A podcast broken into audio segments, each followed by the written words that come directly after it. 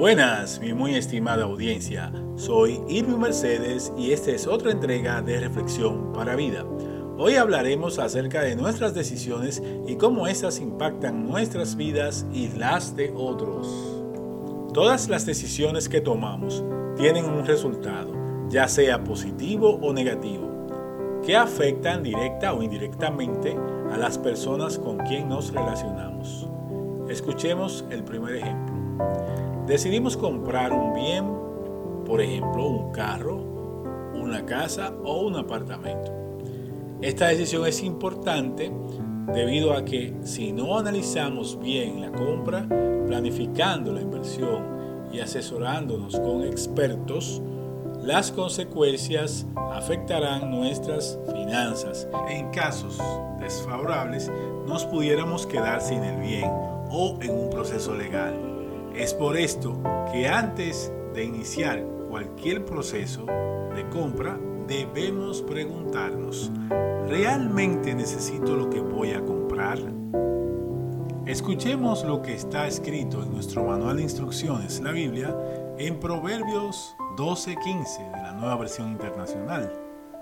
Al necio le parece bien lo que emprende, pero el sabio atiende al consejo. Fin del versículo.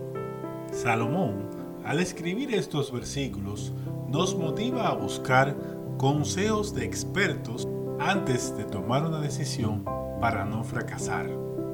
Si deseamos adquirir un vehículo, lo primero que debemos hacer es orar, pedir con fe la dirección de Dios y preguntarle si lo que voy a adquirir está de acuerdo a su propósito.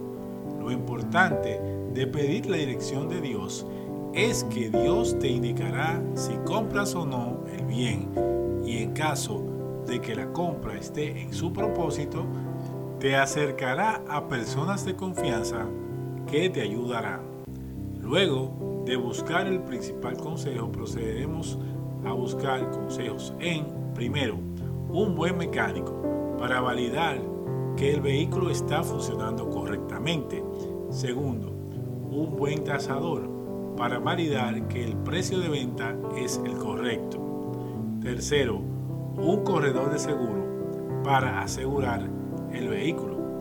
Cuarto, un buen abogado para validar que la documentación del vehículo está correcta y que los pagos de impuestos y traspasos estén realizados. Quinto, también podemos financiar el vehículo para que el banco realice las investigaciones pertinentes sobre la legalidad del vehículo. Suponiendo que no tenemos en cuenta los consejos citados anteriormente, tendremos las siguientes consecuencias. Si no busco el mecánico de confianza y que sea bueno, me arriesgo a adquirir un vehículo que no funcionará correctamente y por tanto pudiera perder el dinero y posiblemente iniciar un proceso legal contra la persona que me lo vendió. Sin el tasador, pueden venderme un vehículo por encima del valor real, porque casi nunca ocurre lo contrario. Tercero, pueda que no elija la póliza de seguro correcta por no auxiliarme del corredor de seguro. Cuarto, y en caso de que no utilice los servicios del abogado o el banco, tengo el riesgo de comprar un vehículo robado, provocándome un arresto hasta tanto no se aclare la situación. Por no tomar en cuenta estos consejos, si estoy casado, afectará a mi esposo o esposa, mis hijos, mi trabajo y las finanzas de la familia. También pudiera afectar a mis padres y hermanos. Si no estoy casado, pudiera afectar a mis padres y hermanos y mi trabajo. Es por esto que se hace necesario poner nuestros proyectos en mano de Dios y auxiliarnos de consejo de expertos cuando decidimos adquirir un bien. En la próxima entrega trataremos el caso de la toma de decisiones al contraer nupcias. No se lo pierdan. Retornando al ejemplo de adquirir el vehículo, Este aplica también para adquirir una casa o un apartamento, solo que en vez del mecánico deben buscar un ingeniero civil. Igualmente, recuerda que en otras decisiones, como cambiar de empleo, iniciar un negocio, irse a vivir a otro país, entre otras, también tienen consecuencias importantes y es recomendable buscar consejos de expertos en la materia. Oremos.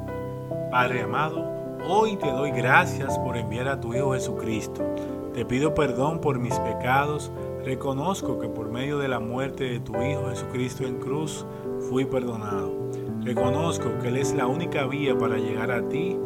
Ayúdame a tomar decisiones conforme a tu voluntad y no a mi propia prudencia. Hazme la persona que tú quieres que yo sea. Inscribe mi nombre en el libro de la vida en el nombre de tu Hijo Jesucristo. Ahora, a poner en práctica lo expuesto en esta entrega. Recuerda siempre el versículo de Proverbios capítulo 12, versículo 15, y toma decisiones sabias. Si tienes dudas, favor escribir a reflexión para vida gmail.com y les contestaré. Recuerden que pueden encontrarnos en las diferentes plataformas de podcast y en nuestro canal de YouTube. Si no te has inscrito, ¿qué espera? Inscríbete en la plataforma que te convenga más, ya sea de podcast o YouTube. Y activa la campanita para que recibas las notificaciones de las nuevas entregas. Dios les bendiga por siempre.